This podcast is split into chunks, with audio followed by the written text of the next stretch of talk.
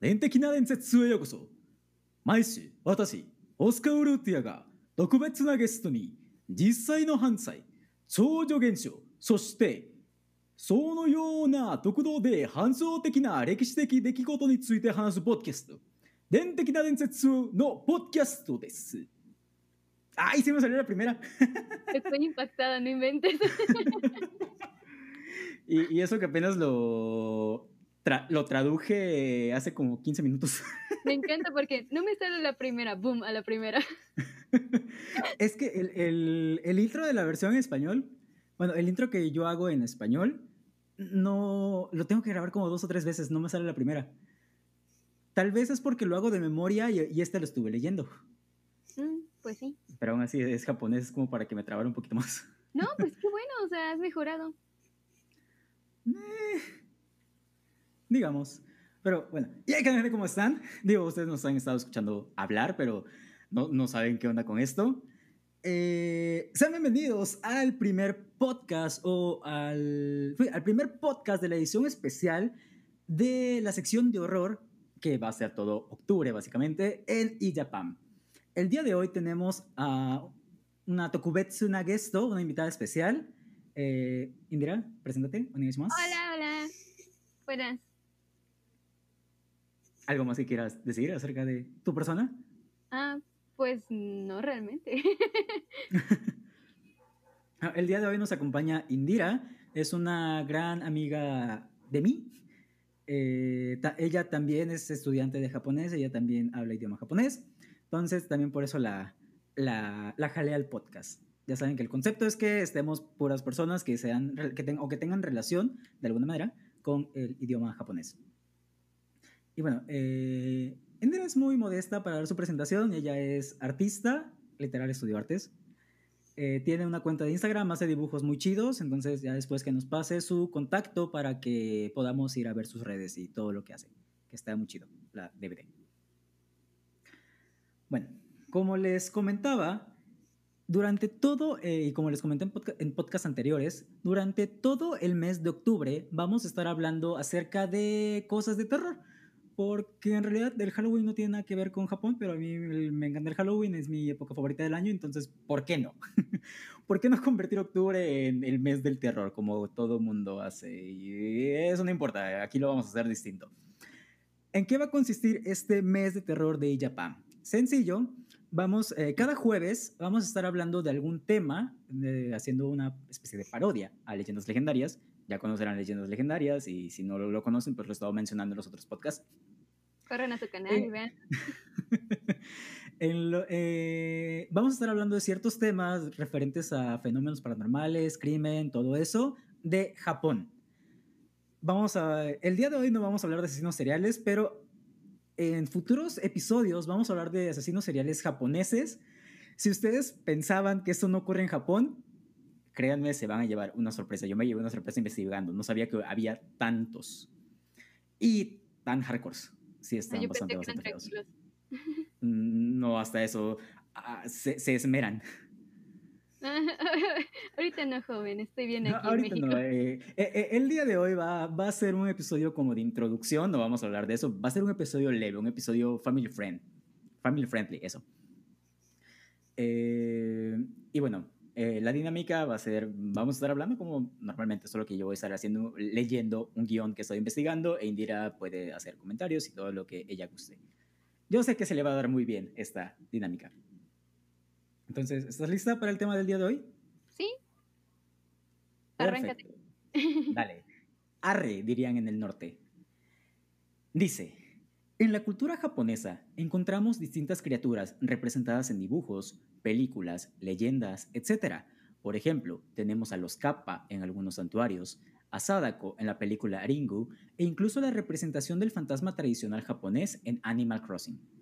El día de hoy vamos a explorar un poco del mundo sobrenatural del país del sol naciente y nos adentraremos en la mitología de los yure y los yokai. ¿Has escuchado esto- estos dos términos? Yure, yokai. Eh, Yurei, no sé, corrígeme si me equivoco, pero son los fantasmas, ¿no? Este, y los, Exactamente. yo- los yokai son como entidades paranormales, pero no son fantasmas. ¿O cuál es la diferencia realmente? Mm, bueno, para eso está el podcast del día de hoy. más, adelante lo, más adelante lo vas a descubrir, pero sí, en, resumen es eso, los Yure son fantasmas. Y es de lo primero que vamos a hablar eh, en este episodio. Los Yure son la versión japonesa de los fantasmas. Al igual que en Occidente, se cree que estos seres son entes originados a partir de una muerte violenta, suicidio o bien por no tener ritos funerarios adecuados. Para conocer un poco más de estos fantasmas, tenemos que saber un par de cosas acerca del sintoísmo. El sintoísmo, para los que no estén muy eh, letrados respecto a este tema, es una de las dos religiones que se practican, o de las dos religiones principales que se practican en Japón. Según esta religión, cuando una persona muere, su alma se separa del cuerpo. Sin embargo, no parten al cielo o al infierno hasta que se llevan a cabo los ritos funerarios, que, si no se realizan bien, condenan al ente a quedarse en este mundo. Es algo así como Among Us. cuando te pican, tú crees que ya te salvaste, ya no tienes nada que hacer, ¿verdad? Pero no, tienes que realizar tus tareas y todo eso. Pues aquí, o sea, eh, son como las muertes que tiene, bueno, en nuestro caso sería como las muertes que tienen y como no te dan el descanso, o sea, no te entierran o no terminas de hacer tus cosas, este, te quedas aquí atrapado, ¿no? básicamente.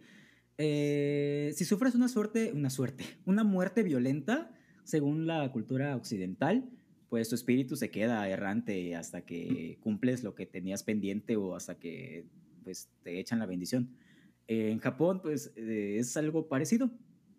Si te entierran mal, bueno, no si te entierran mal, si están haciendo los ritos y la persona que, que lo está haciendo se equivoca en algo, prácticamente te condena y te deja anclado aquí. No puedes ir ni al más allá ni al más acá. Eh, no, por eso te digo, pues, es como. Exactamente, es, es, es, como un poquito como el Among Us. Mm. Como dato curioso, en este lado del mundo, o sea, en Occidente, se cree que la hora de los espíritus o la, hora de, de, los espantos es a las 3 de la mañana. Eh, sin embargo, en Japón, sin embargo, en Japón se dice que estos espíritus aparecen a las 2 de la mañana.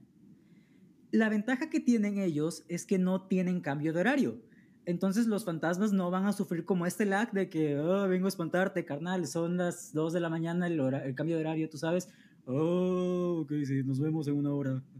Ellos no sufren de eso. Sus, fantasmas, hasta eso también son puntuales. Qué bonito debe ser eso. Ay, no. bueno, no. Las características básicas de un yure es que por lo regular son representaciones femeninas, también puede haber masculinas, pero hay más femeninas, y poseen un cabello largo y negro además de llevar vestido un kimono blanco. Dicho kimono está abrochado al revés.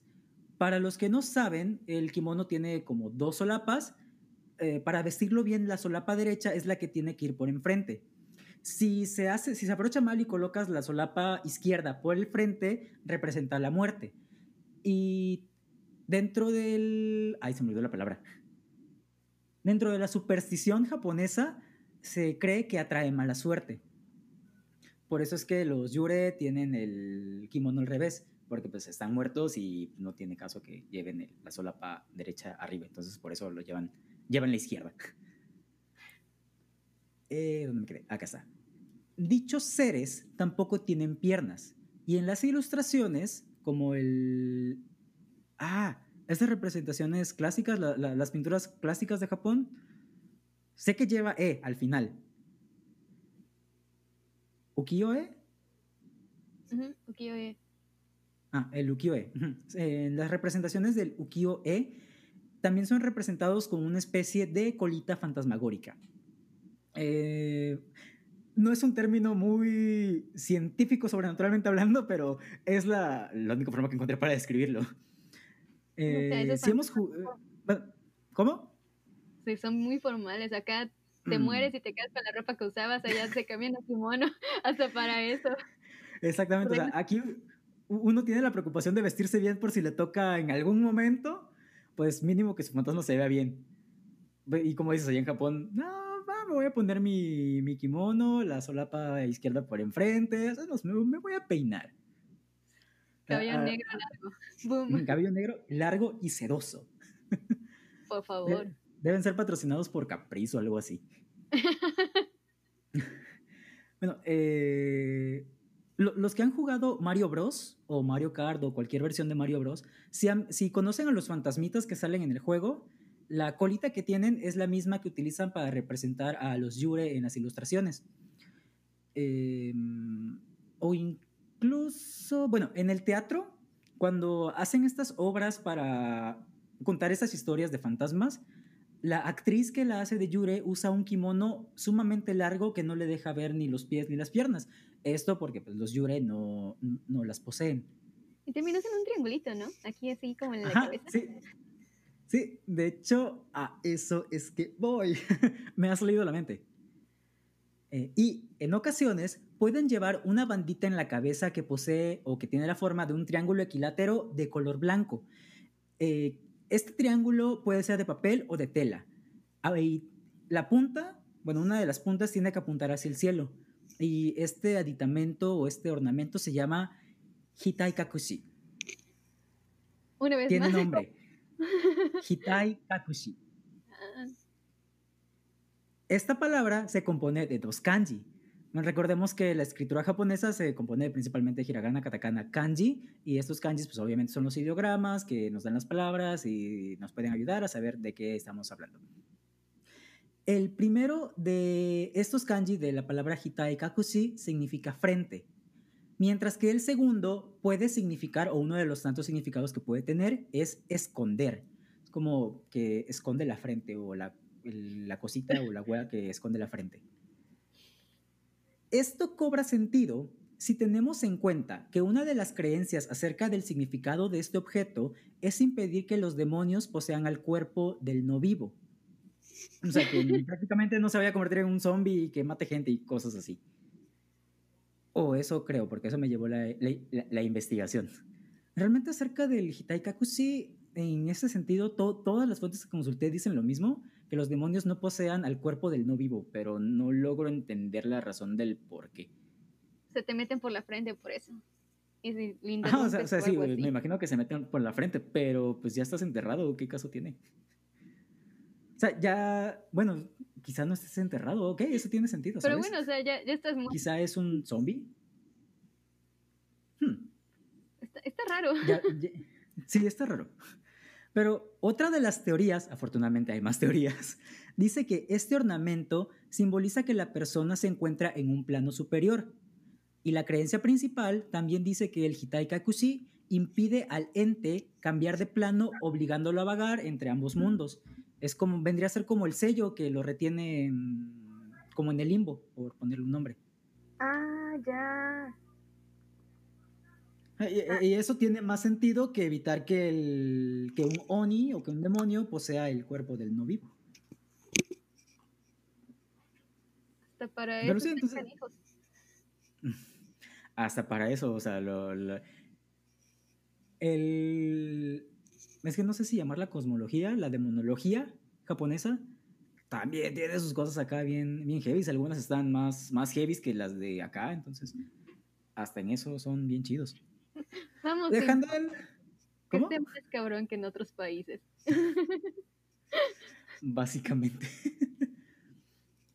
y ese es el nombre y el cosito, el, el uso del triangulito que llevan. Eh, casi lo vemos en todos los fantasmas, todas las representaciones japonesas, pero me imagino que ninguno de nosotros imaginaba que tenía un nombre. Pues no. O que tenía algún simbolismo tan es que lo vemos en juego. Le decían El, cosito de la frente. Gracias. El cosito. El mono, el mono goto de la frente. Ándale. Eh, ok, acá me quedé. Estos seres pueden ser repelidos a través de un amuleto o talismán llamado Ofuda. Este talismán es elaborado en un templo sintoísta y consiste en una tira de papel en la cual previamente se escribió el nombre de una deidad o un kami, el que está como al cuidado de ese templo, así como el nombre del templo en el cual fue expedido. Dichos amuletos se cuelgan en las puertas, en los pilares o techos de las casas cada fin de año y, ah, y cada fin de año se renueva para recuperar la protección de la deidad. Los Ofuda pueden ayudar a proteger a una familia de daños generales o enfermedades. Y si se colocan en lugares específicos de la casa, pueden prevenir accidentes eh, típicos de ese lugar. Imagínate, colocas un Ofuda en la cocina y te evitas de que te brinque el aceite o que la cocina explote. Oye, yo necesito como 20 de esos. Exactamente, ese, sería lo mejor del mundo. Ya, ya me vi comprándolos. ¿Dónde? Ay, pero no los puedo mandar a traer, ¿o sí?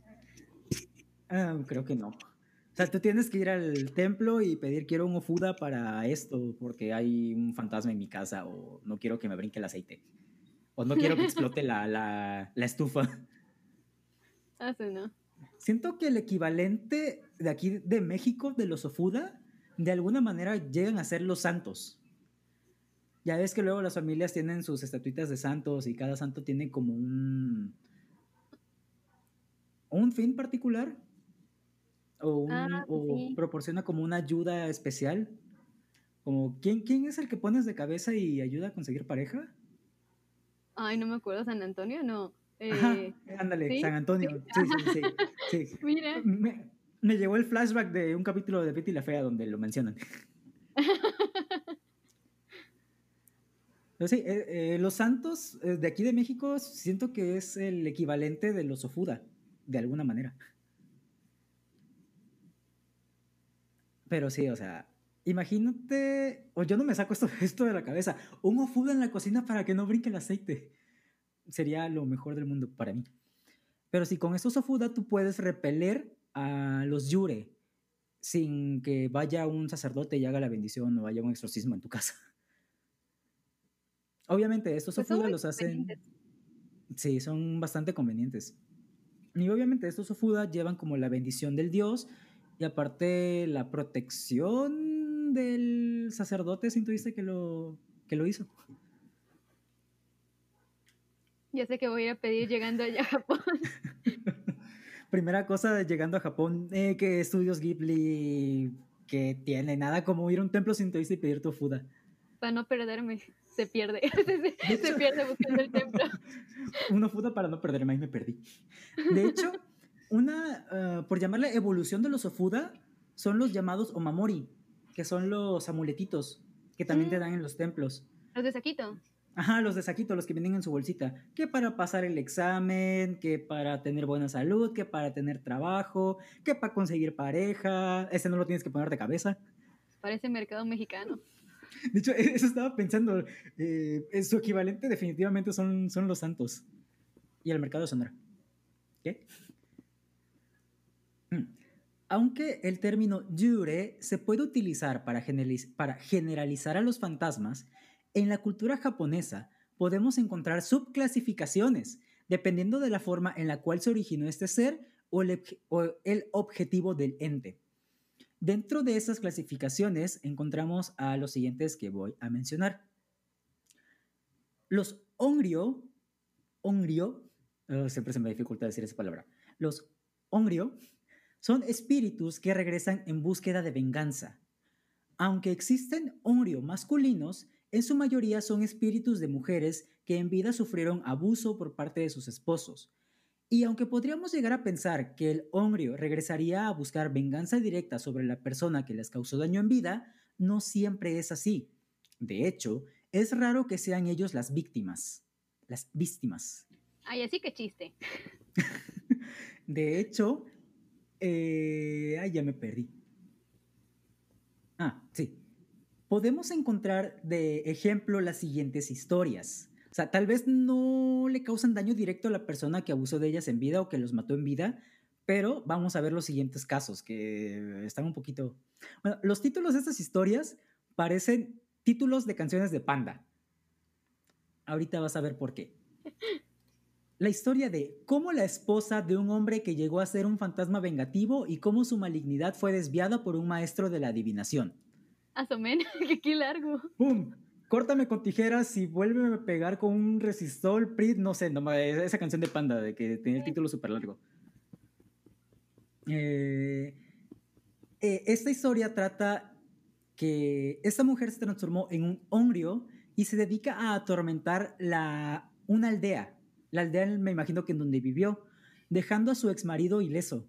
O sea, no ejerce venganza sobre la persona que, que lo hizo sufrir, sino sobre el pueblo donde vivía. Pero ellos, qué tienen, o sea, la pelea con el marido. Eh, de hecho, eso es como, o al menos aquí hasta donde sé, el fantasma va y se venga directamente de, de la persona. Exacto. Pero allá, o sea, sí se puede llegar a dar el caso de que cobre venganza, pero su venganza también se extiende hacia otras personas. Eh, no sé si has visto las películas de La Maldición o la serie de La Maldición que salió en Netflix. Mm. He visto mm. las películas. Es la del niño que es como que está cubierto de blanco y tiene así el corte de donguito. Ajá, que sale ah. con un gato y le hicieron una parodia donde dice ¡Sashimi! Ah, sí, sí, sí, sí, sí. Ay, lo sé todo. E, es esa, me da bastante risa la, la frase de sashimi. Eh, en la mitología de, de Yuon, de la maldición, spoiler, vamos a tener un episodio de Yuon. Eh, dentro de esta mitología se cobra venganza, creo, sobre la persona que originó todo, pero la maldición se va extendiendo, va afectando a personas que no tenían nada que ver con la maldición original, solamente porque llegan a vivir a la casa donde sucedió, porque tuvieron contacto con el primo del amigo del vecino de la casa que después se mudó, o se va, eh, la maldición se va multiplicando de esa manera no se queda únicamente cuando cumple su objetivo. Es medio injusto, ¿no? Sí. Te digo, hasta para ejercer venganza están bien, bien heavy. O sea, si, vas a hacer algo, si eh, vas a hacerlo bien. Si te vas a quedar en el limbo atormentando gente, pues atormentas a todos. Ah, no. Qué cansado ser fantasma. o bueno, siempre y cuando te entierren mal o cosas así si, si todo sale bien, puedes descansar tranquilamente, sin, sin ningún problema. Pues prefiero que me entierren en México que me entierren en Japón, ya la verdad. Lo veo más conveniente, imagínate. De hecho. Porque si hacen el, el rito mal, pues ya te quedaste. que hay formas de. Hay formas de revertir esto. Eh, por ejemplo, si después hacen los ritos adecuados y los llevan a cabo bien, sin ningún problema, ya el espíritu puede descansar en paz. O hay, hay, ocasiones en las que el espíritu vengativo, el hongrio, cumple su, su venganza y ya desaparece. Pero hay casos donde no. Me imagino que esto va a depender de acuerdo al sentimiento negativo que haya poseído la persona cuando falleció. Como que son muy especialistas esos, e, esos fantasmas, no sé, como que se ponen sus moños y tienen muchas condiciones. aquí vamos a asustar a alguien. Sí, aquí me mató, perfecto, está hecho, vámonos. sí. no, no, rayos, no. recuerdo, no recuerdo qué tenía que hacer en vida. Creo que vagaré en esta casa y asustaré a todos los que se queden. Y ya no, no, no se molestan más. Llevan una vida pacífica, dentro de lo que cabe. Bueno, no, no es vida pacífica, llevan una no vida pacífica. Ahora no. No, no, no. Mm. También encontramos la historia titulada De una promesa rota, Dimensión no parece también título de, de, eh, una promesa rota, en la cual un samurái promete a su agonizante esposa el no volver a casarse. Con el tiempo, rompe esta promesa y la difunta esposa, la difunta esposa, decapita a la nueva esposa. Ay, ¿cómo por qué? Bueno, eso me suena mucho a México. pero, sí. O sea, no, tiene, no, no tiene lógica que se vaya en contra de la mujer cuando es el hombre quien se lo prometió. Es el hombre que debería estar como sufriendo por romper la, promesa. Pero pues sí. también aquí, o sea, en lugar de pegarle al hombre le pegan al amante. De hecho, sí, no, sé por qué me lo imaginé en formato novela de Televisa. Ah, ya sé, la rosa de... La, la impostora. Hmm. Quizá deba escribir la historia y mandársela a Televisa, quién sabe. Ándale. Y por último, tenemos la historia de Furisode. Esta tal vez ya no suena tanto canción de panda, suena más canción de Pepe Madero en solista. Eh, Furisode, que narra cómo una mujer maldice un kimono antes de morir y cada persona que lo vista muere. ¿Cómo por qué? me estoy muriendo. Te maldigo, kimono. ¿Qué onda? Oh, qué kimono tan bonito, me lo voy a probar. No. Muerto. De hecho, eh, es como una versión opuesta a la Pascualita. ¿Sí conoces la leyenda de la Pascualita? Ni idea. Mm. A ver. La, la Pascualita es una... Perdón. La Pascualita es un maniquí que está en el estado de Chihuahua que cuenta la leyenda... Ah, no me acuerdo bien de la leyenda. El chiste es que una novia se iba a casar, pero al final, no sé, se convirtió en, maniquí, la mataron o algo así. Y su mamá la convirtió en maniquí o tiene como el cadáver hecho maniquí eh, taxidermiado en su tienda. Y se dice que, esta, que este maniquí tiene vida, que se mueve y cosas así. De hecho, hay videos donde se ve que se le mueven los ojos o cambia de posición. Qué miedo tener a tu hijo así. No, no me Sí. acuerdo bien de la leyenda de la Pascualita ahorita, pero es algo así, creo. Si no, pues corríjame en los comentarios, por favor. Pero igual, qué traumatizante. Sí. A- ahorita la Pascualita actual se cree que ya no es la misma de antes. Porque si ves las fotos de la Pascualita antigua y la Pascualita de ahora, se ven completamente diferentes. Dentro de esta leyenda urbana o dentro de esta leyenda está la leyenda que la, que la cambiaron por ya un maniquí real. Pero se dice que, bueno, esta, esta, es- la Pascualita está en una tienda de vestidos de novia. Y se dice que la mujer que vista el vestido que usa la Pascualita va a tener un matrimonio exitoso. No va a sufrir de nada, no va a tener carencias, todo va a ser feliz. ¿Dónde dices que está? Ahorita vengo. En Chihuahua. Ah, no, bueno. pero, pero pandemia ya sí, olvídalo. Eh, quizás en unos dos, tres años. O no sé si lo puedes mandar a pedir por internet. No sé si la Pascualita se habrá modernizado. Ay, no, pero qué creepy ponerte a alguien, o sea, ponerte un vestido que usa una, per- bueno, un, un cadáver prácticamente, ¿no? Porque, ay, no. Bueno, se, se- dice la leyenda que es un cadáver, na- nadie está seguro, nadie sabe. Y te digo, la Pascualita actual se cree que ya no es la Pascualita de antes, que ya es un maniquí normal. Pero sí, es como la antítesis de Furisode. Mientras la Pascualita te asegura un matrimonio exitoso, si vistes el, el vestido de novia de, de, la Pascualita, con el kimono de, de Furisode, pues te mueres. Es, es- es la antítesis. Está curioso. Bueno, en la cultura popular podemos encontrar a estos seres, a los Onryo, protagonizando películas tales como Ringu o El Aro. Es. Iba a decir Sawako, pero Sawako es la de Kimi ni Todoke. Eh, Sadako. Perdón, perdón, Sawako. Es lo Eh, es su maldición. Eh, Sadako es un Onryo. Y si vemos la imagen de Sawako o de Samara, Samantha, no me acuerdo cuál es el nombre de la versión americana, es lo mismo, una mujer de cabello negro y largo con ropajes blancos. Solo le falta el Hitai Kakushi. Creo que se lo quitaron porque para nosotros es más gracioso. De hecho, no, es que la, la Sadako de la película japonesa tampoco lo lleva. ¿Y Entonces, no sé, quizá fue estética. Como dices. Ah, no, no se ve tan atemorizante el espíritu si lo vemos con el triangulito. Eh, también en la película Ju-On o Shooter.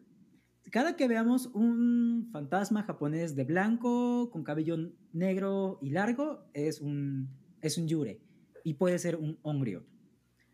Tam- E incluso los encontramos en videojuegos, siendo los enemigos principales de la, de la serie Fatal Frame que es la mejor serie de juegos de terror, al menos hasta el 2, porque no conozco la historia de los demás, de todo el mundo. Y Silent Hill, perdóname, eres mi saga favorita, pero en cuestión de miedo, Fatal Frame es otra onda. De hecho, hace muchos años, hace como 2, 3, 5 años a lo mucho, estaba, comencé a jugar Fatal Frame y no salí del inicio. Me acuerdo, estaba jugando el 2, el Crimson Butterfly, que es como el más famoso de toda la saga. Y recuerdo que el inicio era como una especie de bosque, cascada, colina, donde tú ibas caminando y no había ruido, solamente escuchaba el bosque. Creo que a lo lejos se veían como unas lucecitas azules, tipo fuego fatuos. Pero no sé, yo creo que era porque estaba demasiado ciscado con lo que sabía de Fatal Frame, que seguía avanzando y creía que en, cualquier momento me iba a salir algo, me dio mucho miedo y lo quité. Nunca más lo volví a jugar. No, bueno. No, llegué a ver a los a los a los Ongrio, pero pues ya saben que el juego sí da miedo. Quizá luego algún día en el futuro hagamos transmisiones de Twitch jugando Fatal Frame. Quizá entre o con más gente ya no me dé tanto miedo.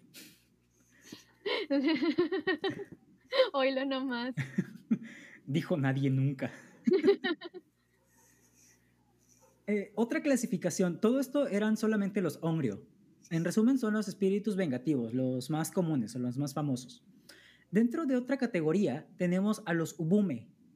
Los Ubume son los fantasmas de una madre fallecida durante el parto, o bien una mujer que murió dejando hijos pequeños no son espíritus vengativos. Su misión es cuidar de sus hijos. ¿La llorona? Pero la, llorona mata gente, ¿no? Pues, eh, o sea, se supone que está buscando a sus hijos, ¿no? Ajá, eh, sí. De hecho, cuando investigué sobre los subume, lo primero que pensé fue en la llorona, por el concepto de los, de los hijos. Pero, pues, la llorona mata gente, ¿no? Ah, pues. Ahora sí, tú conoces historias de la llorona. Yo siempre, o sea, he escuchado a gente que habla de la llorona y que se les ha parecido, pero pues por lo mismo de que están hablando sobre eso, pues están ahí parados, ¿no? O sea, la gente vive y todo eso. Pero nunca me ha tocado escuchar a alguien que haya sido asesinado por la llorona. O sea, que me llegue el cuento de no inventes, asesinado a alguien. ¿Quién? La llorona, sí. No, no sé si haya sido la llorona, pero sí he escuchado una historia de dos muchachos que en su juventud solían llevarse de nata a la misma chica. no, no, es cierto. Pero sí, sí, eran, eran dos personas de hace mucho, de hace mucho tiempo que iban caminando en el campo y se encontraron con una mujer vestida de blanco, cabello largo. No recuerdo si se quejaba, bueno, no se quejaba, sino hacía lamentos por la pérdida de sus hijos, pero estos individuos la vieron, salieron corriendo. Eh, uno sí llegó a su casa, otro no, el que no llegó se murió y el otro creo que se volvió loco o sufrió mucho en vida, algo así. Pero no sé si sea un relato de La Llorona. Pero podría ser. La Llorona podría ser un ubume. Fácilmente. Si es que no mata gente. Si es que no mata gente. Nada más la asusta hasta que se muere y ya. nada más. nada más, nada más. casi el comportamiento de cualquier, de cualquier fantasma. Pues se Te se te aparece uno y es como... Y te mueres. Algo chistoso, digo, la historia de los Ubume sí es trágica, pero algo chistoso, según algunas historias, los Ubume compran alimentos para sus hijos. Dichos alimentos los compran con monedas, pero estas monedas ya cuando el Ubume se va, ya cumplió su cometido, se convierten en hojas secas. ¡Ay, qué crueles! sí. es un poco chistoso, es como que, oh, dinero, porque vendí cosas. Ah, son hojas.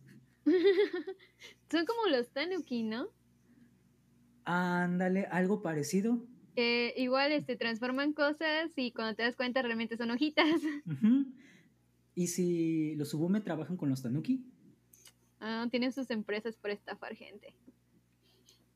Sería un muy buen negocio.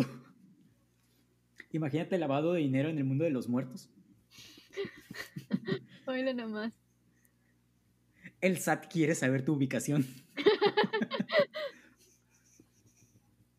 Eso es, es, básicamente los subume. Son mujeres que mueren dejando a sus hijos eh, pues sin cuidado alguno y regresan para cuidar de ellos. Por, lo general, o no encontré historias donde los subume atacaran gente. Pero ya me entró la... Aún, aún. Ya me quedó la duda de la llorona. Tú que te cotizas, deberías de googlearla. Yo creo que cuando termine el episodio lo voy a googlear. No me, no me quiero quedar con, la, con las ganas, con, bueno, con la, con la duda. La siguiente clasificación, perdón, son los fantasmas de élite. Digo esto porque los, los Gorio, que son los entes de los cuales vamos a hablar ahora, son únicamente masculinos y pertenecientes a la clase, a la clase aristócrata. Ay, que se joda. no inventes, o sea, todos no se ofenden, pero todos los demás, mujeres. Y ahorita que salen los riquillos, vatos. Oigan, por favor. Sí, o sea, e, es como la representación clara del machismo que existe en Japón y que existía muchísimo más en esa época. Son similares a los Onryo, salvo que eh, los Goryo pertenecen a la clase alta y por supuesto pueden provocar catástrofes mayores como tifones o terremotos, es decir, pueden controlar los elementos. O sea, masculinos, ricos y aparte les dan el poder de controlar elementos. No sé, me siento ofendida. Esto me ofende. O sea, yo siendo vato me siento ofendido. Bueno, pues sí, están demasiado word. Ya que los Y de hecho, la, misma palabra ya está bien, bien así. La palabra gorio se compone de dos kanji. El primero es de go. Este go se utiliza para denotar respeto en algunas expresiones o en algunas palabras. Se, utiliza sobre todo en el kego, que el kego es la versión más respetuosa del idioma japonés. Y la palabra ryo, utilizado con otras palabras que tengan que ver con fantasmas. O sea, fantasmas a los cuales hay que darles respeto, o algo así podría ser como la interpretación. Eh, esta sí estaba como muy, muy jalada, es como que... Mm. están bien rotos los, los Gorio. O sea, los Ongrio solamente se dedican a acosar gente, asustar gente, a gente que no tiene nada que ver con lo que les pasó en vida Mientras que, mientras que los Gorio están aquí bien campantes, sacando truenos o inundando gente. De hecho, mientras estaba investigando, no, no sé, corrígeme o dime si es en alguna serie, pero cuando leí acerca de los Gorio, vino de pronto a mi mente una imagen de como una corte japonesa donde están haciendo pues, cosas de cortes, así de política y todo eso, y de repente llega, de, en el cielo llega un, obviamente un gorio, que provoca truenos, amenaza la corte e incendia el lugar donde están. No sé si eso sucede en alguna serie, en alguna película o de plano me lo inventé, pero cuando leí eso fue lo que me vino a la mente. No, la verdad es que no, no sabría decirte, pero suena intenso. Suena bastante. Si, si no existe, creo que voy a escribir algo acerca de eso. tiene potencial. Si no, ya me vi, dices. Vamos con la última clasificación de, de, de Yures, perdón. Son los Funayure. Son fantasmas de personas fallecidas en el mar, principalmente marineros. Este espíritu se origina debido a la desesperación por una muerte inminente debido al ahogamiento. Si una embarcación, eh, si una embarcación se encuentra con uno de estos seres, el Funayori, el, el Funayure pedirá, y esto quizá pueda sonar un poco raro porque pues lo van a escuchar, pedirá un cucharón. Y en caso que se le entregue, comenzará a llenar la embarcación con agua con la finalidad de hundirla. ¿Quién le daría el cucharón entonces? No tengo la menor idea. O sea, imagínate tratar de, de hundir un, barquito con un cucharón. Hay otras fuentes que dicen que en lugar de un cucharón piden una cubeta. Ah, También. Eh, este está como que más creíble, es como que más rápido. Pero el cucharón no inventes. o sea, con eso me sirvo la sopa.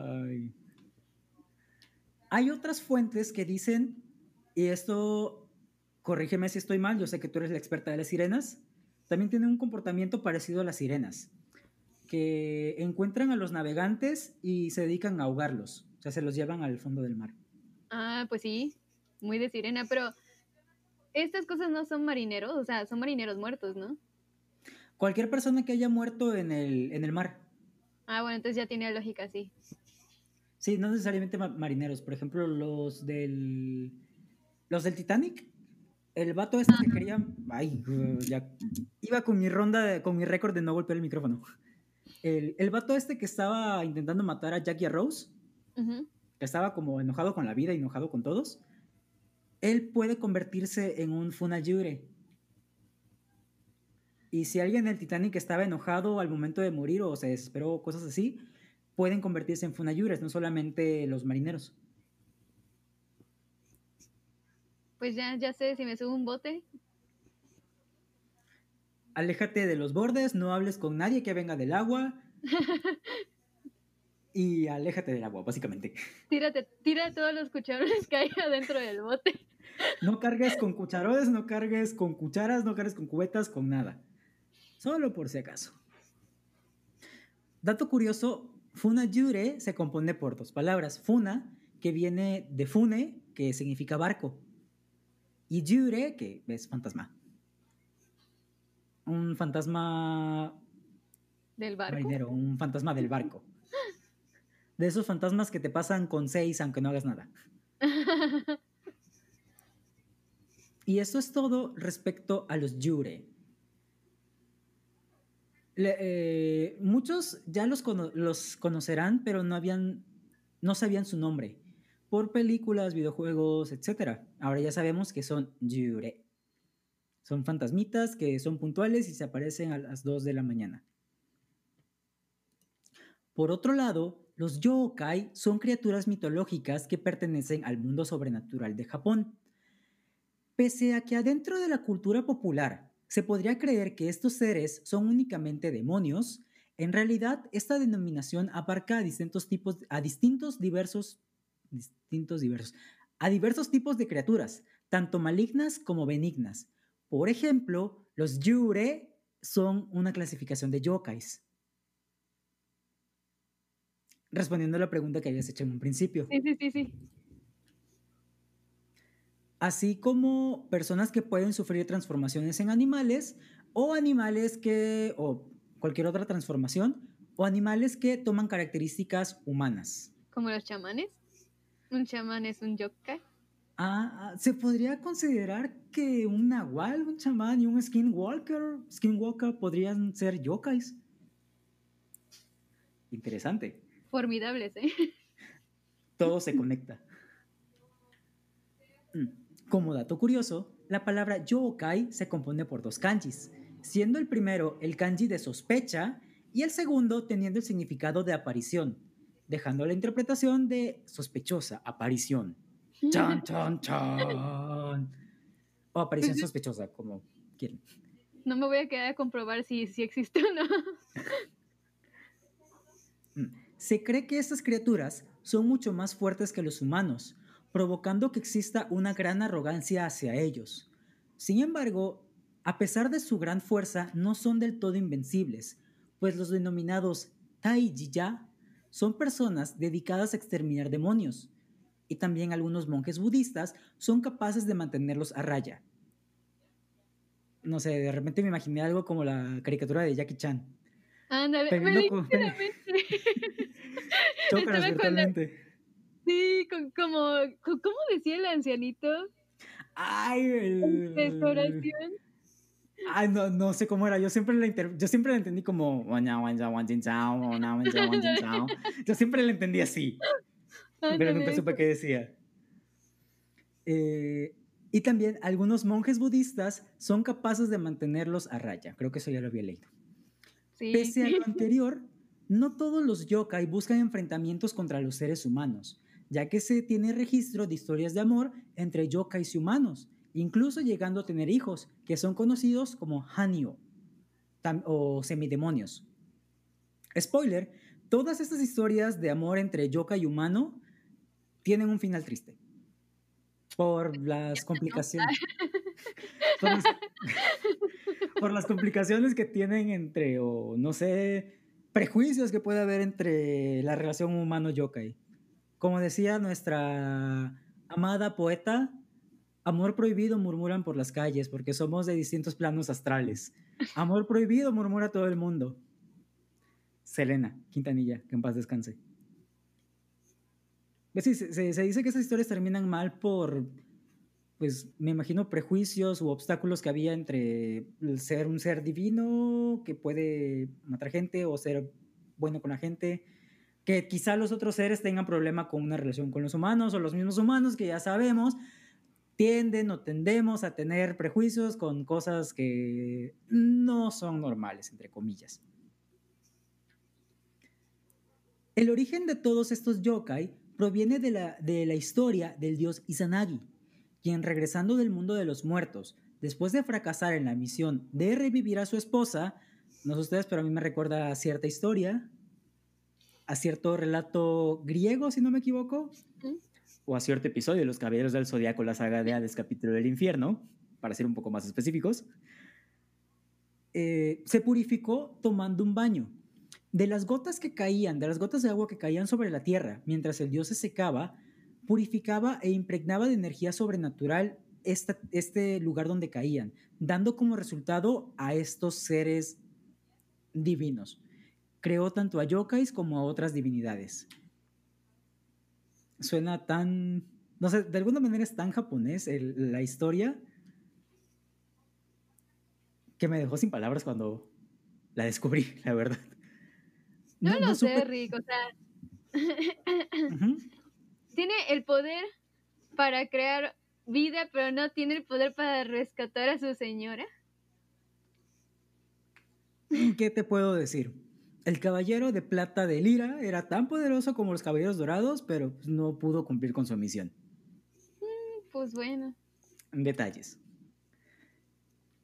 El primer compendio de yokai que se tiene registrado, que del cual se tiene registro, es conocido como Hyaki Yagyo o Hyaki Yakko, que en español se interpreta como el desfile nocturno de los 100 demonios.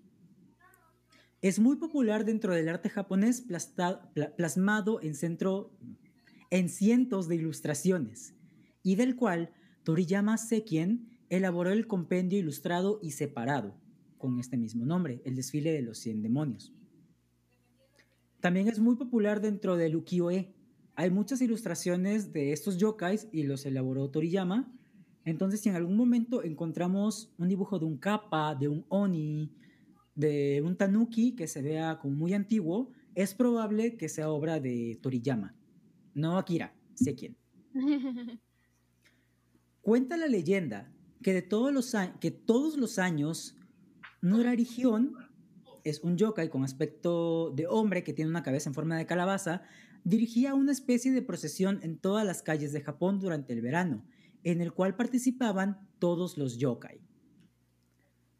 Cualquier persona que se tope con esta especie de Black Parade, cual My Chemical Romance, moría al instante, a menos que esta persona tuviera un rollo específico elaborado por personas practicantes del Onmyodo. Onmyodo, sí, eh, que es una mezcla entre ciencia y ocultismo dentro de algún arte esotérico que se originó en Japón alrededor del siglo VII que además de esto, tienen la capacidad de lanzar conjuros anti-yokai. Súper, súper hardcore estos. estos ¿eh? Sí. O sea, qué Ghostbusters ni qué nada. Los practicantes del Omniodo son la mera onda. Según otras fuentes, otra manera de sobrevivir al Black Parade es permanecer dentro de la casa mientras este desfile pasa por afuera, pasa por la calle y se tiene que cantar el siguiente hechizo. Y cito, Well, carry on, well, carry on. And though you're dead and gone, believe me, your memory will carry on. Y obviamente este no es el canto porque es el coro de Welcome to the Black Parade de My Chemical Romance. No podía no hacer la referencia, lo siento. De hecho, estaba indeciso si utilizar ese coro de Well Carry On o utilizar el de I Don't Love You de My Chemical Romance, que supongo que se me hubiera pegado más. Eh, ¿Ibas a decir algo? Este, no sé, eso, eso me recuerda que tal vez están haciendo su desfile y nos ha durado casi seis meses y por eso está la cuarentena. No lo dudaría ni por un momento. No tengo pruebas, pero tampoco tengo dudas, amigos. Sí no puedo argumentar en contra de eso. Busqué alguna manera de, de argumentar en contra de eso, pero no pude. Coincido completamente. Ahora sí, cito el canto que hay que recitar mientras pasa este Black Parade.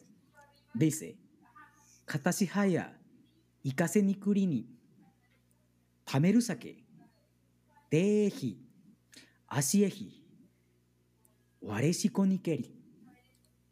No sé qué diga en español, no encontré una traducción, todo está escrito en katakana y tampoco encontré como la entonación en la cual se pueda cantar. Entonces me imagino que podemos utilizar el ritmo de Ramito de Violeta, si no hay problema. De hecho, ahorita que me llegó a la mente, no sé, pero eh, cabe la posibilidad de que el disco de The Black Parade se haya inspirado ligeramente en esta historia de, del desfile. Eh, para los que no saben o no conocen a My Chemical Romance, es una banda que fue muy famosa, que es muy famosa, pero tuvo su auge por ahí de lo que fue más sonada por ahí del 2006, 7, 8. ¿Será? Sí, de hecho. Eh, bueno, por esas, por esas épocas. Eh, que sacó su álbum, el The Black Parade, el desfile negro, el desfile oscuro. Este disco, este álbum, es un álbum conceptual. Desde principio a fin te van contando una historia.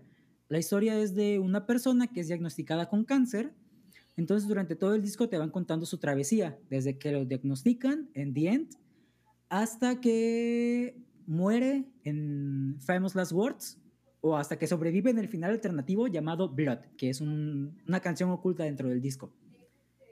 Para llegar a esta canción tienen que pasar como 30, 40 segundos después de que termine Famous Last Words. Son minutos, segundos de silencio y ya suena esta última canción.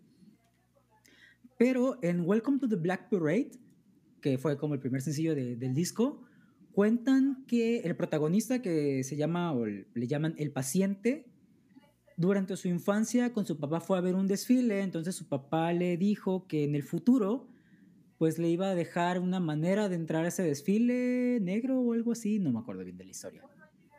When I was a young boy, my father took me into the city to see a marching band. Ok, fue a llevarlo a ver un desfile y say someone you grow up, you will be the savior of the broken, the beaten and the damned. Bueno, que él como va a salvar a todos esos, a todos ellos, perdón. Pero el video, el video de Welcome to the Black Parade, consiste en el paciente que está en un hospital, de repente entra como un mundo sobrenatural y se encuentra con el desfile.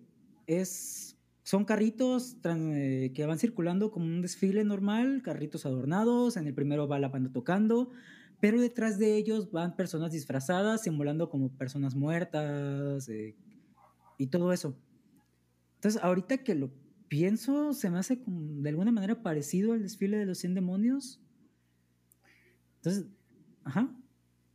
Tiene lógica porque Gerard Way, el vocalista principal de la banda, eh, tiene como inclinaciones hacia la cultura japonesa. Ha demostrado que, que le gusta, entonces yo creo que pudo haberse inspirado. ¿En serio? No, no sabía ese detalle. Sí, también le gusta mucho el cómic. Ah, sí, eso sí lo sabía. Fue, es el que escribió Umbrella Academy, ¿no? Ah, Umbrella Academy. Sí, eso sí lo sabía. Pero no sabía que tenía este interés por la cultura japonesa. Sí, cuando, cuando eras, eras súper fan, ya sabes, época emo y todo eso, este, pues en el, en el club de fans, ya sabes que las fans hacían sus páginas, este, pues todas las fans cooperaban con la información que encontraban y pues me acuerdo mucho de eso porque pues siempre me gustó esto de la onda japonesa. Entonces, este, ahorita ya me siento orgullosa de sacar mi conocimiento aquí. Aquí comprobamos que el conocimiento que adquirimos durante nuestra vida nos puede funcionar o puede ser de utilidad en algún momento. No, no sabía ese detalle de que Gerald estaba interesado en Japón. Sabía un poco que para el disco de Black Parade, se, no sé por qué digo Parade, se inspiró en ilustraciones o en otros cuentos, pero no... O cuando en su momento, cuando... Iba a decir cuando era emo, pero emo never dies. Eh, cuando estaba más eh, clavado con la banda, investigaba cosas de los discos y todo eso, nunca me topé con esa información. No era lo suficientemente fan. Me he fallado. Pero sí, entonces no está nada descabellada y está, es muy probable que sí se haya inspirado en esta historia para elaborar el disco. A partir de ahora escucharé ese disco con más ganas. Continuamos.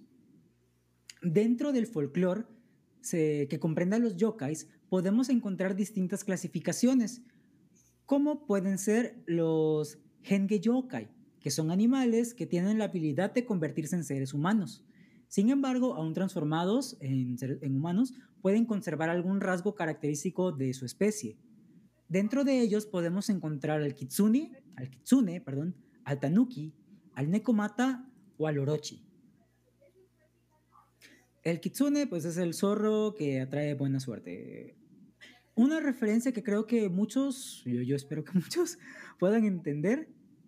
En el juego de The Legend of Zelda, la máscara de Majora, la máscara de zorro está inspirado en el, en el kitsune. El tanuki es el, creo que el más conocido, es como el mapachito, que sale, es, es como uno de los disfraces que se puede obtener en Mario Bros, ¿no? En el 3. Ajá, que tiene su colita y las orejillas. Ajá, ¿no? el de la colita que te ayuda a volar, sí.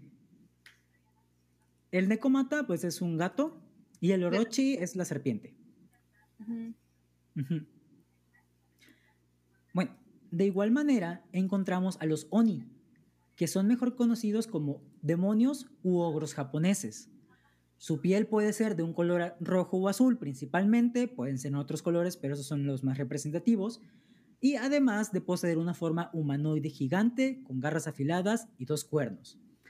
También se les puede representar, se les suele representar con un mazo o un marro en la mano y vestidos con taparrabos. Por lo general tienen un cuernito aquí en la frente. Creo que los más famosos o los más conocidos, al menos para nosotros aquí en este lado del charco y para nuestra generación, y que son la generación antes, son los de los que salieron una vez en Dragon Ball. Cuando Ajá. Goku muere por primera vez en el camino de la serpiente, cuando, se, cuando cae, los que el, creo que eran el Aniogro y todos esos los que terminaban sus oraciones con Ogro. Ah, sí, también, bueno, eh, como estuve haciendo investigación así de, de Onis para dibujar, leí que depende del color de su piel es qué tan agresivo es el Oni, se supone. Entonces están los que son azules, los que son rojos y los que son negros. Y Los negros son los más agresivos. Creo que eran los azules, pero es que no, no me acuerdo ahorita bien, pero pues sería interesante verlo después. Definitivamente. De hecho, algo que no les hemos contado, pero les doy un spoiler que voy a hablar al final del video. Aparte de estos videos, eh, de cada jueves habrá más videos donde vamos a hablar de películas de terror japonesas, de más cosas de terror japonesas. Entonces yo creo que le, vam- le vamos a dedicar un capítulo a los Oni. Muy bien, Indira, muy bien. Sabía que tu, tu presencia en este podcast iba a ser de muchísima ayuda para complementar la información. Muchas gracias. Volvemos al estudio. Ah, hola nomás. Oiga, nomás, ya se volvió experto en podcast, en transmisiones. Ah, dice, también podemos encontrar a los Tsukumogami. De hecho, esos son mis favoritos.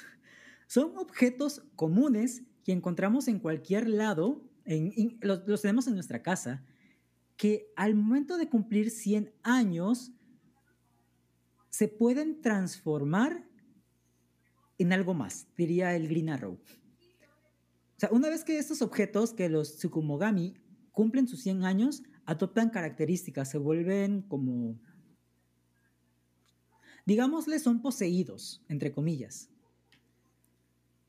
Es una categoría completamente ilimitada, ya, ya que comprende objetos del uso diario. Entre Mm. los más famosos, y aquí yo creo que ya vamos a poder encontrar una gran referencia, podemos hallar al Karasawa.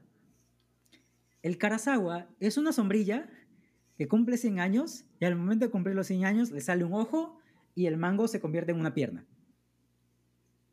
Sí. Yo creo que es el más famoso de, todo, de toda esta categoría. Los enco- lo encontramos en cualquier ilustración, básicamente. Estos seres por lo regular no son tan agresivos, son más como chaneques, que se dedican a hacer travesuras. De hecho, me gustaría encontrarme con un Karasawa. No sé, sie- siempre me ha dado risa la forma de un paraguas con el ojo y, y la patita y no, no sé cómo podrían atacar. Bueno, sí sé cómo podrían atacar, pero no sé, me, me parece chistoso el Karasawa. A mí Eh, también me llama la atención el que es como un farolito. Ah, sí, sí, sí, sí. Es sí. un farol y tiene un ojo y pues te lanza llamas según. Sí, e- es como un Charmander, pero en versión farolito. Ándale. Farolito, usa lanzallamas. ¡Farolito! También encontramos al Kameosa, que se trata de un viejo tarro de sake. También está el Biwa Boku Boku. Yo sé que suena raro, pero cuando les diga qué es, quizá algunos puedan asociarlo. De todos modos, eh, vamos a tener los show notes de este episodio al día siguiente que salga. O sea, hoy es jueves, lo vamos a tener el viernes. Vamos a tener todas las ilustraciones para que sepan de qué estamos hablando. No se me olvida, ya está programado, entonces no va a haber problema, sí lo van a encontrar. El biwa boku boku es un instrumento de música tradicional de Japón, que es como una guitarrita. No, no es el shamisen, es otro, es uno diferente al shamisen, que también como que le sale un ojo. Ya lo podrán imaginar mejor o lo podrán ver mejor en los show notes. Bueno, como mencionamos anteriormente, los Hanjo pueden ser hijos de un yokai con un humano, teniendo principalmente forma humana, pero conservan estas características de yokais. Pueden tener poderes o incluso su fuerza sobrehumana. Lo podemos ver como los subs, como unos superhombres, básicamente. Como si dijéramos que, no sé, algún superhéroe que no haya obtenido su, su fuerza de alguna lámpara que llegó del espacio o del dinero, como Batman. No se me ocurre ninguno. Pero podemos. ¿Quién? Puede ser un Thundercat. Exactamente, creo que esa explicación queda un poco mejor. Los Thundercats podrían ser eh, los Hangyo, básicamente. Son seres humanoides que conservan características, en este caso felinas, que tienen fuerza sobrehumana. Nunca lo había pensado de esa manera. Sí, también Inuyasha. Podemos, podemos hablar de Inuyasha. Ándale, Inuyasha podría ser un Hangyo. Sí, sí, sí. No, no se me había ocurrido. No he visto Inuyasha, lo siento, entonces no tenía la referencia. Disculpa por ser tan inculto. Pero sí, eh, creo que este es el ejemplo muchísimo más claro. Casi todos conocen Inuyasha. Inuyasha básicamente es un hangyo. De hecho, algo que se me olvidó mencionar, el, este individuo, el Totoro, Totoro también podría ser un Haneyokai, un Hange Yokai. Realmente no sé si en la película dicen si es algún yokai o pertenece a alguno de estos reinos seres, porque no he visto la película, entonces no sé qué, qué onda con él, si lo digan o si no. Indira, ¿puedes ilustrarnos un poco? Yo sé que tú sí sabes. Sí, pero es que se les, se les aprecia a las niñas, pero nunca explican realmente, no, no que yo me acuerde, que es simplemente, siento que es como la imaginación de las niñas o algo así, porque mm. hay varias escenas que se juntan y es como las ven las niñas y también, no sé, cómo lo ve la mamá en el hospital, porque se supone que su mamá está en el hospital. Entonces yo siento que, que, no sé, es cuestión de representación, es como, el, no sé, el laberinto del fauno, donde la niña ve al fauno, pero tú sabes que está imaginando, bueno, se supone que tú sabes que está imaginando el fauno, así yo siento que es Totoro. Spoiler para los que no han visto el laberinto del fauno. Ah, Chihuahua. Que no es spoiler, porque la película ya tiene años. Ah, bueno, sí. También Totoro, entonces es Basics. Pero tal vez no soy, no soy japonés y por eso no entiendo el contexto, pero yo siempre lo vi como si fuera un amigo imaginario o algo así. Una forma de escape de las niñas. No he visto la película, pero me inclino más por tu teoría. De que es como una representación del estado de las niñas. Pero ya adentrándonos un poco en, el, en cultura japonesa, también podría ser su representación o su forma de escape aplicada a, un... ¿Cómo se llaman? a un Hange Yokai. Porque ya ven que pues, Totoro tiene como forma humanoide, solo que es Totoro. Ah, pues yo siento que una película más clara del estudio Ghibli sería la de Pompoco, que relata cómo es que empiezan a talar un, un este, como un monte, sí, como una pequeña montaña, y ahí vivían los tanukis. Y entonces Pompoco era la era de esos, este, tanukis. Y se supone que relatan como de que desde que su valle está en verde, los humanos llegan y empiezan a talar todo y se van quedando sin espacio y sin casita. Entonces ellos se preparan para pelear entre comillas contra los humanos. Este, entonces yo siento que es más relacionado con este tema porque los tanukis se tenían que preparar y tenía que cambiar su forma. Entonces, este, algunos se hacen pasar por humanos o también hacen un, un desfile lleno de monstruos en una de las, este, de las calles de ese nuevo vecindario. Entonces siento que está más relacionado con lo que estamos hablando. Definitivamente tiene más relación con eso. Perdón, perdón a todos por ser un inculto en cuanto a películas de estudio Ghibli, pero solamente he visto dos películas de estudio Ghibli. Era la de Puedo escuchar el mar y la de la princesa Kaguya. Pero sí, definitivamente eh, esa de los Tanuki va más acorde y creo que eso sería más la representación de un... Ah, se me olvidó el nombre otra vez. Ange Yokai. Ange Yokai.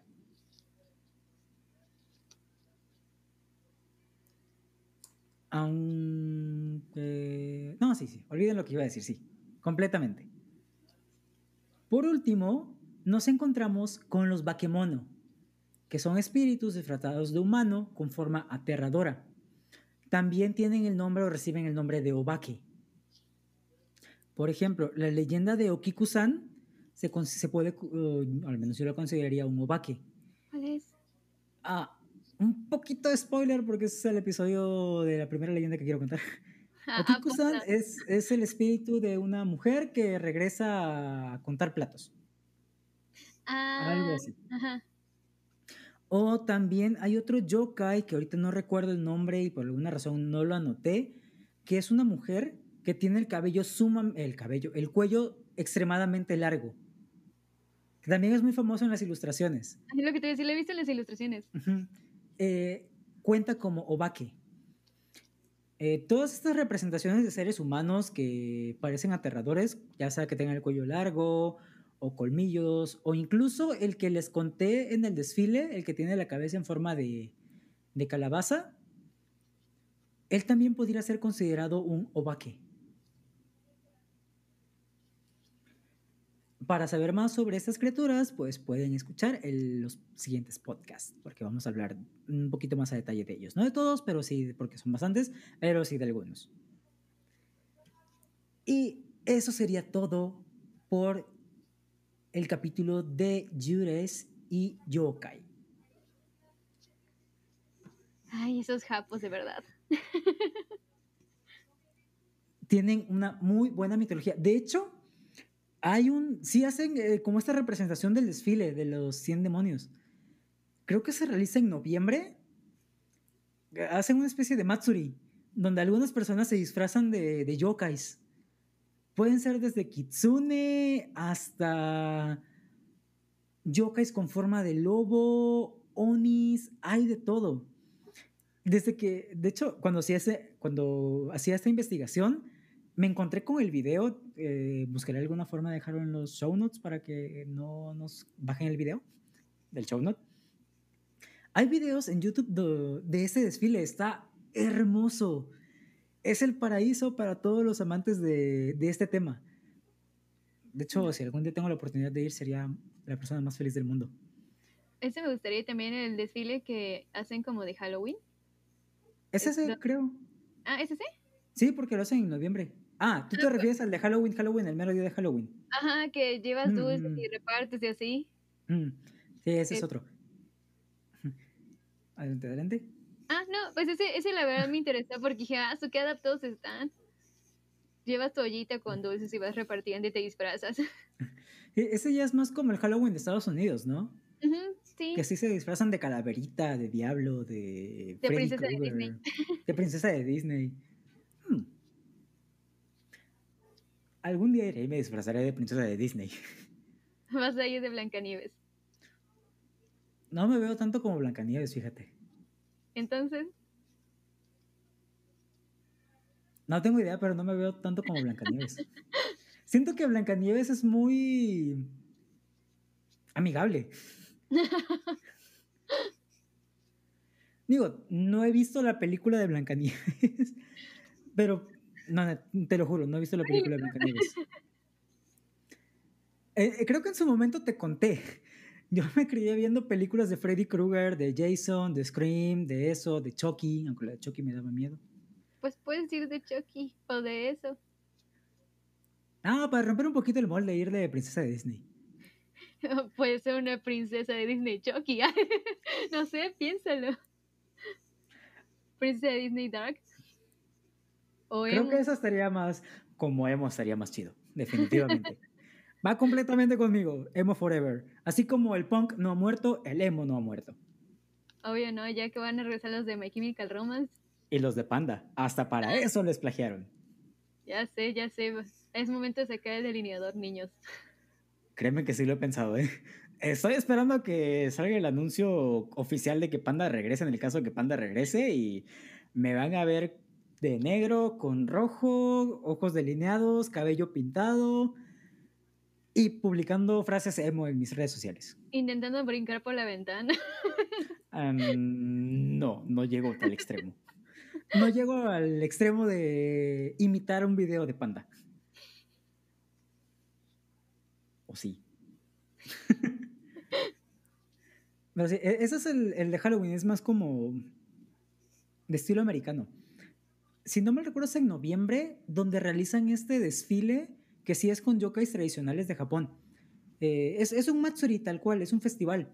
Hay tienditas, venden recuerditos, venden objetos relacionados a los yokais, ilustraciones, llaveritos, tacitas. Y sí, lo, los venden, lo, van a poder ver en el video. Pero la gente se disfraza como, como esos yokais, como estos seres. Un video que vi se vio una persona disfrazada de capa.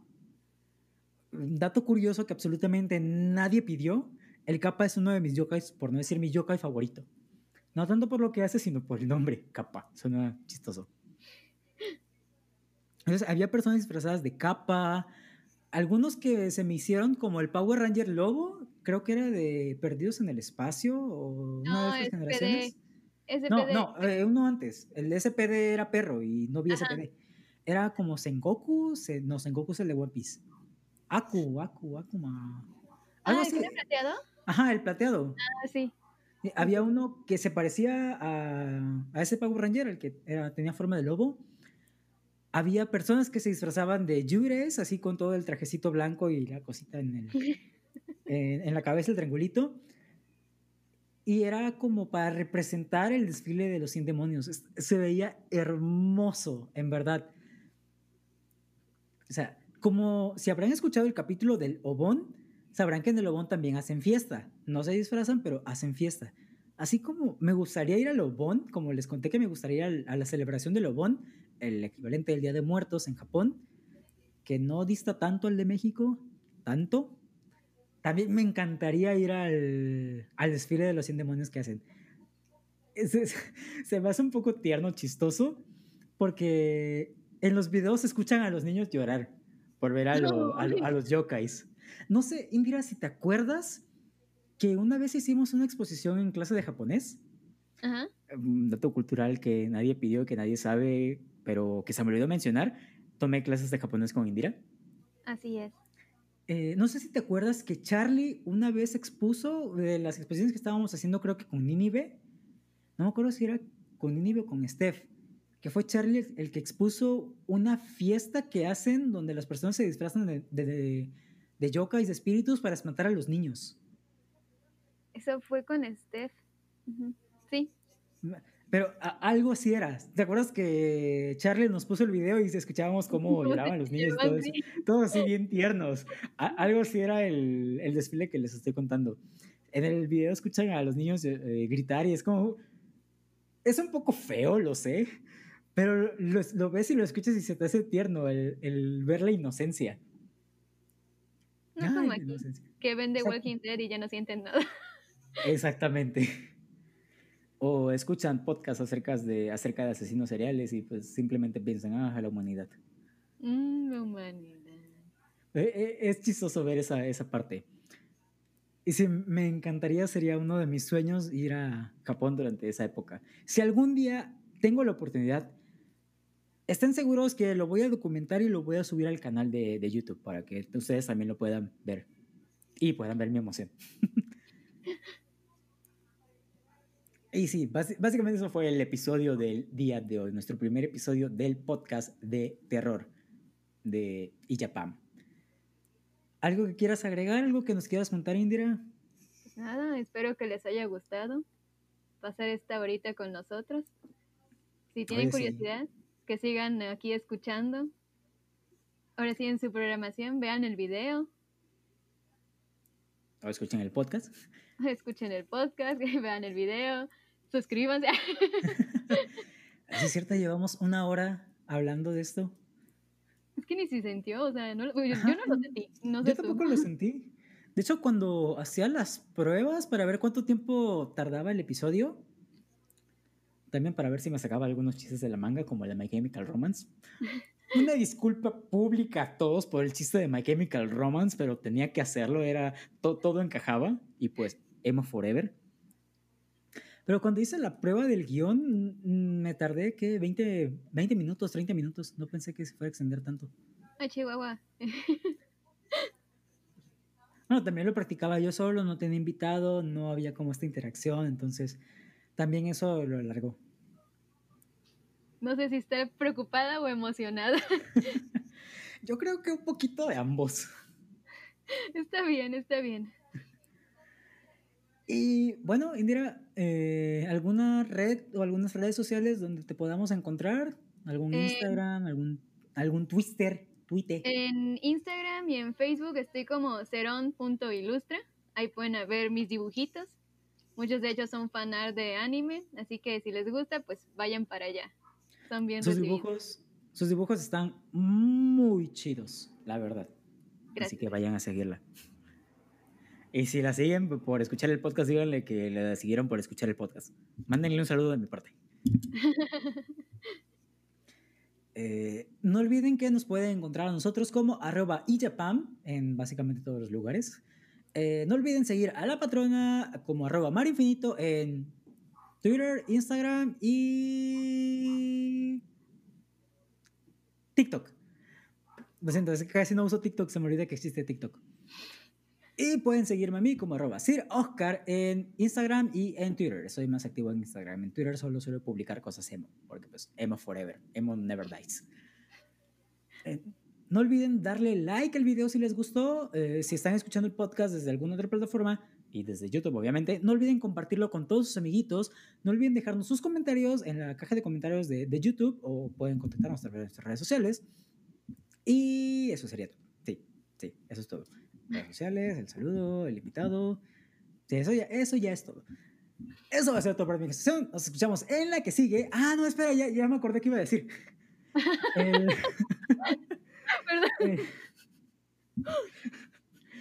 el itinerario de cómo va a estar todo este mes de podcast.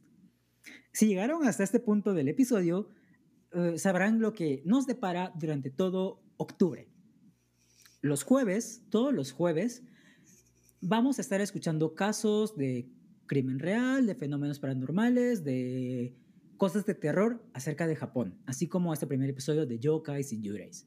Los viernes vamos a estar escuchando o yo les voy a traer reseñas u opiniones de películas de terror japonesas.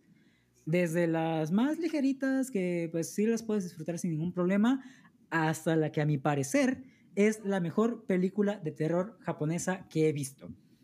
Y estoy hablando de, una película que la estaba viendo y me dio cosa. Eh, me, daba cosa voltear los lados por si algo salía. De hecho, me acuerdo que mientras estaba viendo la película le puse pausa para ir al baño y me dio cosa ir al baño. Y eso que el baño lo tengo aquí cerquita. O sea, una película de ese nivel. Quizá para ustedes no está tanto, pero para mí fue así. Fue la, es la mejor película de terror japonesa que he visto. Va a ser la última, por cierto. Eh, de ahí en fuera, lo, probablemente los martes vayamos a estar escuchando un poquito más acerca de cosas más sobrenaturales, un poquito más de yokai, son leyendas urbanas de Japón y el día 31 de octubre, sábado, el mero día de Halloween, vamos a tener un episodio especial. Así que estén al pendiente para que podamos disfrutar de este episodio especial todos juntos. Y básicamente ese va a ser el itinerario para nuestro octubre de terror en Iyapam. Ahora sí, aviso especial, eh, invitado, redes sociales, que lo compartan. Sí, ya es todo. Eso va a ser por mi sesión. Nos escuchamos en la que sigue. Yo fui, sí, Oscar. Bye.